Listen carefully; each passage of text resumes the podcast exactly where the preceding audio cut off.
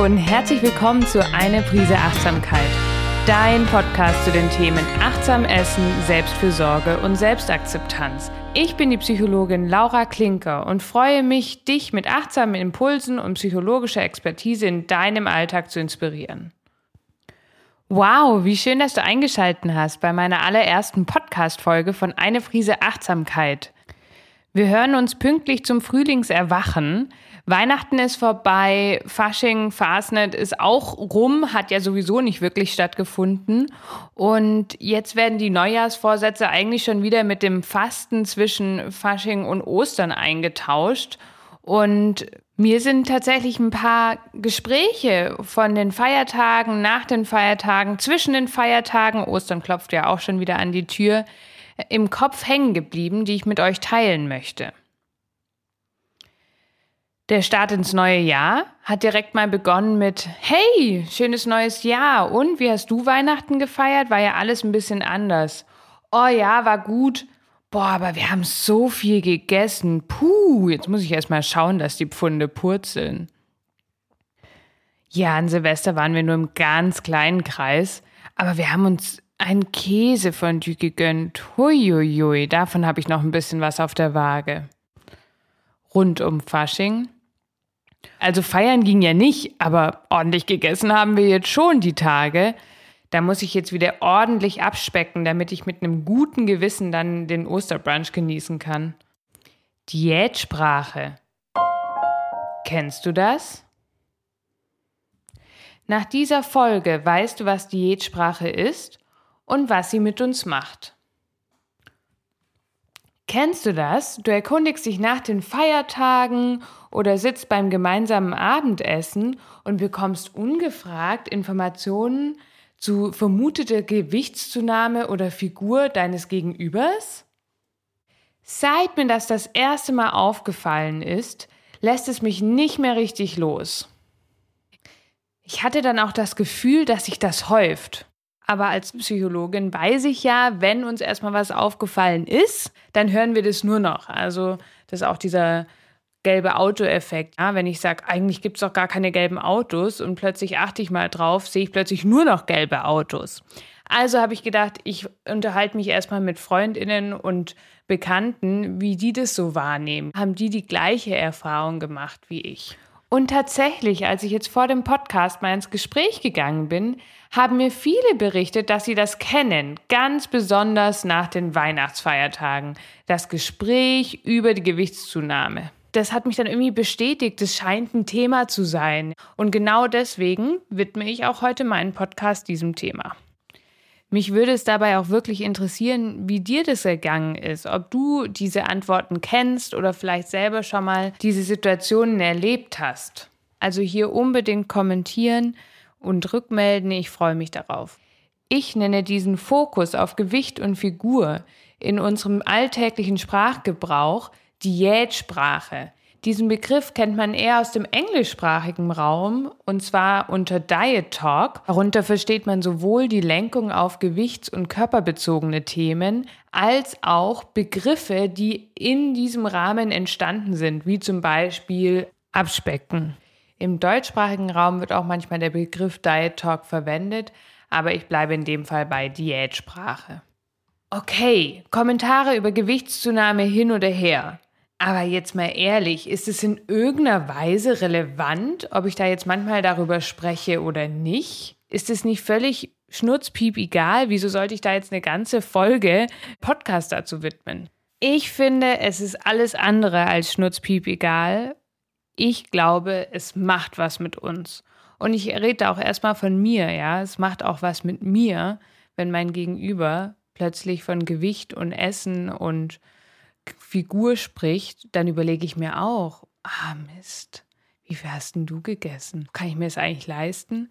Ja, also es löst ja auch bei mir selber vielleicht Gedanken aus. Gedanken, die ich gar nicht haben will.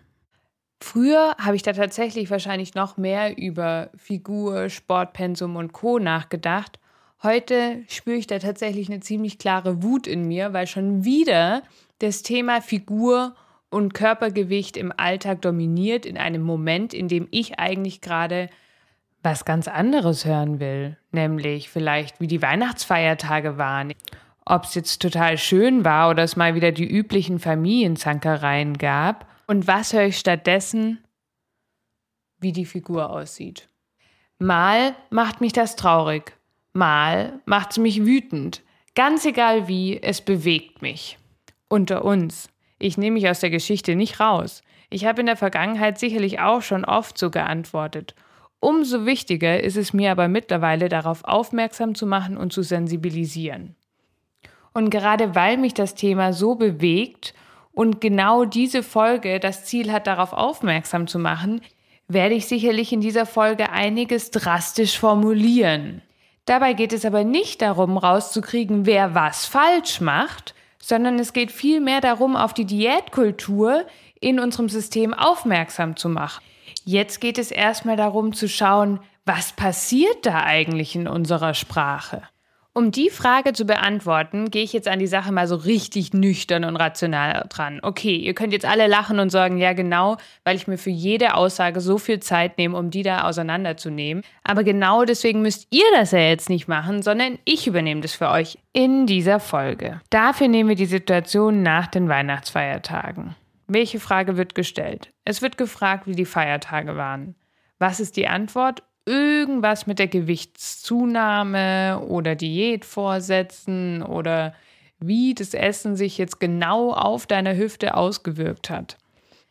Das bedeutet im Klartext, wir geben in diesem Moment unserer Figur und unserem Gewicht einen höheren Stellenwert als unser gesamtes Erleben der Weihnachtsfeiertage. Völlig irrelevant, ob das jetzt schöne Tage waren oder ob es vielleicht nicht so gelungen war, weil irgendwas wegen der Corona-Situation nicht so gut geklappt hat. Vielleicht gab es Knatsch in der Familie, vielleicht war es auch total super und du hast eigentlich tolle Geschenke, über die du reden könntest oder schöne Gespräche gehabt. All das ist dir in dem Moment völlig egal, weil du in dem Moment dich entscheidest, darüber zu sprechen, wie sich jetzt das Weihnachtsessen auf deine Figur ausgewirkt hat. Ich frage mich also, welche Informationen bekommt jetzt dein Gegenüber von dir? Nachdem du ja nicht auf die Frage wirklich antwortest, sondern Informationen ungefragt über deinen Körper und die Figur lieferst, signalisierst du ja auch, hey, es ist mir viel wichtiger, wie jetzt meine Figur aussieht, als die Tatsache, ob jetzt meine Weihnachtsfeiertage schön waren oder weniger schön waren. Meine Figur fällt also mehr ins Gewicht, wortwörtlich, als die Tatsache, wie ich jetzt mein Weihnachten erlebt habe. Wenn wir jetzt gerade so genau drüber sprechen und das Ganze so ein bisschen auseinandernehmen, würdest du sagen, dass deine jetzige Figur, dein, dein jetziges Körpergewicht relevanter ist als Information zu deinem tatsächlichen Erleben der Festtage? Na ganz ehrlich, von dem Weihnachtsessen habe ich jetzt wieder ein halbes Jahr was auf der Waage. Solche Antworten sind leider keine Seltenheit und werden uns auch so vorgelebt, wenn es in den Zeitschriften schon wieder heißt, Festtagskilos endlich wieder runterkriegen, rechtzeitig zur Sommerpause. Das macht mich wahnsinnig wütend, wie viel Raum diese Bedeutung von Figur und Gewicht bei uns mittlerweile einnimmt. So wie der Fokus an Weihnachten auf Figur und Körpergewicht verschoben wird, so passiert es auch im Alltag. Dafür habe ich ein paar Begriffe für euch mitgebracht, die ich zum Teil auch schon mal am Anfang erwähnt habe, die wir alle sofort verstehen, aber wo es sich vielleicht mal lohnt, auf den Grund zu gehen, ja? Also was steckt da eigentlich dahinter und wie absurd ist es, dass wir tatsächlich wissen, was gemeint ist? Ich beginne mal mit was, und zwar der Klassiker. Boah, das habe ich mir jetzt verdient. Das wird gerne gesagt, wenn ich mir zwischendrin an der Arbeit mal Schokolade hole oder mir vielleicht nach einem anstrengenden Tag ein Eis kaufe. So, oh, jetzt war so viel los, jetzt erstmal die Schokolade. Da hat das Essen dann einen Belohnungscharakter. Was bedeutet eigentlich verdienen? Verdienen kommt ja eigentlich aus dem finanziellen Bereich. Ich erhalte Geld gegen Leistung. Aber was bedeutet das jetzt beim Essen? Eigentlich ja, ich muss mir den Genuss durch Leistung erarbeiten. Also Wenn ich sage, das habe ich mir jetzt verdient, dann bedeutet die Betonung, dass ich das nicht immer verdient habe. Also es ist jetzt nichts, was ich jederzeit machen kann, sondern ich muss erst Leistung bringen, bevor ich etwas essen darf. Zumindest bevor ich etwas mit Genuss essen darf. Und genau hier sind wir bei dem springenden Punkt, dass der Genuss oder das Essen zu etwas Exklusivem wird, was in irgendeiner Form einer Restriktion oder einer Einschränkung unterliegt. In dem Wortbeispiel unserer Leistung. Ein anderes Beispiel. Nach dem Essen, gerne gewählt, puh, das muss ich jetzt erstmal wieder abtrainieren. Abtrainieren. Was bedeutet dieses Abtrainieren? Also trainieren ist ja eigentlich in irgendeiner Form Sport treiben, würde ich jetzt sagen. Aber das Abtrainieren beinhaltet jetzt gewissermaßen den Zweck des Trainierens. Das Training findet nicht aus Spaß statt, sondern um die Kalorien des Essens wieder auszugleichen. Hier fällt mir tatsächlich eine Klientin ein. Und zwar war das ganz spannend, weil sie in den Gesprächen mit mir festgestellt hat, dass sie auch diese Wörter verwendet hat, wenn es ums Joggen ging. Ja, also das Joggen war bei ihr ganz klar ein Mittel zum Zweck des Abnehmens und überhaupt nicht mit dem Ziel, irgendwie Freude dabei zu haben. Sie hat auch ganz klar gesagt, boah, ich hasse Joggen, ne? Also spazieren gehe ich super gern, stundenlang oder tanzen mache ich total gerne. Aber joggen, puh, joggen geht gar nicht. Und dann war das tatsächlich auch ein Ziel, was sie sich selber gesetzt hat, dass sie nicht mehr joggen geht, weil sie gesagt hat, ich mache das nie aus Spaß. Ich möchte lieber eine Sportart machen, die mir Freude bringt. Joggen mache ich immer nur, um mich zu maßregeln, um mir das Essen zu leisten, leisten zu dürfen. Oh ja, da haben wir schon das nächste. Es passiert von ganz allein. Darf ich mir das überhaupt leisten oder kannst du dir das überhaupt leisten? Kommt ja eigentlich auch wieder hier vom finanziellen her, ne? Kann ich mir etwas leisten finanziell? Habe ich genug Geld dafür? Tatsächlich habe ich den Eindruck, es wird fast noch mehr in der Diätsprache verwendet und alle wissen schon wieder, was gemeint ist.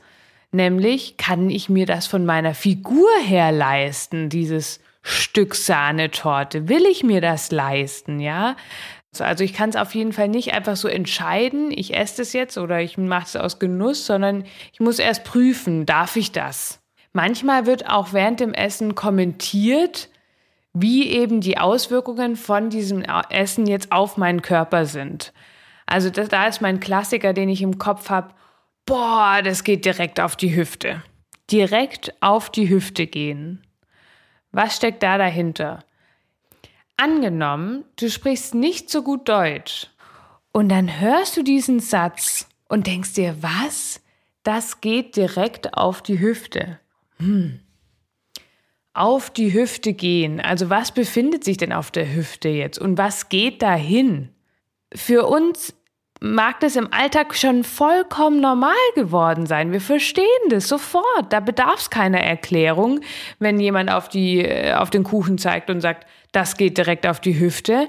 Aber eigentlich ist die Aussage überhaupt nicht leicht zu verstehen und es zeigt, wie sehr sich diese Sprachbausteine in unserem Alltag manifestieren, in unseren Gesprächen, in unserem Austausch, in unserem Miteinander, so dass es keiner Erklärung bedarf. Okay, ich hoffe, ihr seid bereit für den letzten Spruch. Wie war denn Weihnachten? Oh, da habe ich wieder gesündigt. Gesündigt? An Weihnachten? Huh, dabei ist es doch eigentlich das Fest, wo wir Jesus feiern sollten und dann da sündigen? Ja, ich habe schon Gott mit reingebracht aus dem ganz einfachen Grund, ich habe mir den Spaß gemacht und habe Sündigen mal noch im Duden nachgeschlagen und die erste Bedeutung ist gegen göttliche Verbote verstoßen. So, und wenn wir jetzt von Sündigen im Essenskontext reden, bedeutet es, oh, wenn ich jetzt irgendwie esse, dann verstoße ich gegen göttliche Verbote? Okay, jetzt können viele sagen, na ja, also das ist ja nicht mehr aktuell mit den göttlichen Verboten, aber das hat ja heute eine ganz andere Bedeutung. Genau, die zweite Bedeutung im Duden wird folgendermaßen beschrieben. Gegen bestehende Verhaltensnormen verstoßen. Etwas tun, was man eigentlich nicht tun dürfte. Hä? Was? was man nicht tun dürfte? Okay. Also essen sollte ich eigentlich nicht tun oder viel essen oder süßes Essen oder Dinge essen, die mir schmecken und die vielleicht nicht nur äh, rohkostig sind oder was genau. Also übrigens hier mit den Rohkoststicks, das sind schon wieder Annahmen, die wir alle haben. Ne? Also von Sündigen würde man ja jetzt nicht sprechen, wenn man hier das total gesunde und fettarme und kalorienarme Gericht hat. Ja, das sind schon wieder alles Annahmen, die wir ohne Probleme aufrufen können. Ja, die sind alle verfügbar in unserem Kopf. Aber jetzt heißt es wirklich, dass wenn wir essen, ich habe schon wieder gesündigt, wir gegen bestehende Verhaltensnormen verstoßen. Und hier möchte ich darauf hinweisen, was für ein Manifest diese Diätsprache ist in unserem Alltag und wie sehr sie allgegenwärtig damit auch ist. Und gerade bei diesem Begriff des Sündigens handelt es sich um ein Wort voller Kraft. Im ursprünglichen religiösen Sinne war und ist eine Sünde etwas Schlimmes. Und wir nutzen das in diesem Bereich. Offensichtlich wird also super häufig in der Diätsprache in irgendeiner Form von Verboten beim Essen gesprochen. Also ob das jetzt Sündigen ist, wo man den Verhaltensnormen nicht entspricht oder wenn man sich das erst verdienen muss oder es abtrainieren muss danach. All diese Beispiele zeigen, wie sich Diätverhalten in unserer Sprache widerspiegelt. Welche Bedeutung gibt also nun die Diätsprache unserem Gewicht und unserer Figur, frage ich mich. Jetzt mal unter uns, was macht es denn für einen Unterschied im Alltag, wenn ich jetzt irgendwie arbeiten gehe, mich mit Freunden und Familien treffe, irgendwie, ja, meinen Alltag gestalte, ob ich jetzt ein Kilo mehr oder weniger auf der Waage habe. So ganz konkret eigentlich gar keinen, außer in meinem Kopf. In meiner Arbeit mit KlientInnen habe ich auch oft dieses Thema. Ja, doch, doch, wenn ich jetzt vier Kilo abnehmen würde, würde das alles verändern. Was würde sich denn genau verändern? Ja, nicht alles, aber ich glaube, dann wäre ich viel selbstbewusster und würde mich trauen, dies und jenes zu tun und ich würde mich, glaube einfach wohler fühlen und traue mich dann irgendwie auch mal wieder mehr aus dem Haus zu gehen und, und, und. Ich sage jetzt nicht, dass daran gar nichts stimmt, aber die Frage ist doch, welche Funktion hat die Gewichtsabnahme dann in dem Moment für uns? Wofür steht die Schlankheit dann stellvertretend? Frag dich doch mal ganz ehrlich, wenn du vielleicht gerade darüber nachdenkst oder damit haderst, du solltest auch mal wieder ein bisschen abnehmen. Was erhoffst du dir davon? Ganz ehrlich. Ich habe mir die Frage auch schon manchmal gestellt. Was erhoffe ich mir denn davon, mich jetzt wieder ein bisschen fitter zu fühlen oder oder? Und festgestellt, dass wir häufig unser Selbstbewusstsein an unser Gewicht und unsere Figur koppeln. Wenn ich natürlich innerlich daran glaube, dass ich mich bei einem bestimmten Gewicht sowieso nicht traue, jemanden anzusprechen, dann ist ja vollkommen klar, dass ich tatsächlich bei diesem Gewicht nie jemanden ansprechen werde. Ich kann also gar keine gegenteilige Erfahrung sammeln. Man nennt sowas auch selbsterfüllende Prophezeiung. Robert K. Merton beschreibt ja einen sozialen Mechanismus, bei dem die Erwartung dass ich nämlich mich sowieso nicht traue, jemanden anzusprechen, tatsächlich zu der Realität, ich spreche niemanden an, führt. Es hängen also auch ganz viele Erwartungen, die nicht ohne Bedeutung sind an unserem Wunschgewicht. Dass das Körpergefühl oder die Fitness oder so einem auch sonst gut tut, dagegen sage ich nichts. Also ich spüre auch bei mir manchmal, gerade wenn ich jetzt mehr Yoga mache, hey, ich fühle mich irgendwie dehnbarer und es gibt mir ein gutes Gefühl, den Eindruck zu haben, hey, mein Körper kann irgendwie da Sachen beim Yoga, die konnte ich früher nicht. Das motiviert mich auch. Davon spreche ich nicht. Ich spreche jetzt wirklich von dieser Begrenzung, hey, Gewicht, Figur, darum geht's und nicht etwa, was mein Körper kann und wie ich mich damit fühle, was er kann. Wir geben dem aber in unserem Kopf eine so enorme Bedeutung, dass die uns tatsächlich auch in unserem Handeln und in unserem Dasein einschränkt. Und an der Stelle möchte ich unbedingt betonen, das hier ist kein Frauenthema. Ich bin satt, das mir immer anzuhören, ja, ich glaube, Männer machen sich da ja gar keine Gedanken. Oder, also da hatte ich tatsächlich auch schon Klientinnen, die mich das gefragt haben. Und es ist einfach nicht wahr. Ich habe auch Klienten, für die das ein Thema ist, die Selbstzweifel hegen, die Schwierigkeiten mit ihrer Figur haben und die sich genau die gleichen Gedanken machen und sich vielleicht einschränken und weniger rausgehen, weniger unternehmen, genau aus den genannten Gründen. Okay, ich gebe es zu, ich bin beim großen Ganzen angelangt und ich werde auch ziemlich emotional drüber, weil das wirklich ein Thema ist, was mich bewegt, weil ich so viele Menschen erlebe, die sich da ungemein einschränken und ihren Selbstwert an ihr Gewicht und an ihre Figur koppeln. An der Stelle können wir natürlich vom großen Ganzen wieder zurückkommen und sagen, Ganz ehrlich, Laura, das sind doch nur irgendwelche unwichtigen Kommentare ab und zu. Wieso machst du denn da jetzt so ein großes Fass auf? Diese Frage darf man natürlich stellen, aber ich darf sie beantworten. Ich behaupte, das macht was mit uns.